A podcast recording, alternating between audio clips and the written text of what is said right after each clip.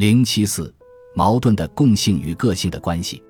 由于特殊的事物是和普遍的事物连结的，由于每一个事物内部不但包含了矛盾的特殊性，而且包含了矛盾的普遍性，普遍性即存在于特殊性之中，所以，当着我们研究一定事物的时候，就应当去发现这两方面及其互相连结，发现一事物内部的特殊性和普遍性的两方面及其互相连结。发现一事物和它以外的许多事物的互相连接，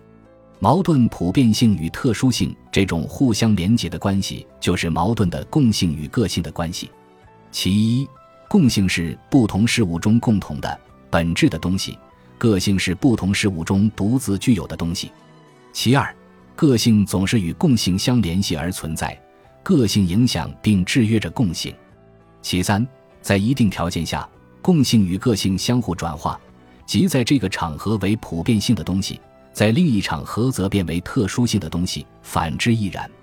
把矛盾普遍性与特殊性、共性与个性的关系原理运用到实际活动中，具有特殊的重要意义。共性与个性的辩证法是马克思主义基本原理与各国具体实际相结合的哲学基础。新民主主义革命。中国特色社会主义建设都体现并贯彻了这一共性与个性的辩证法，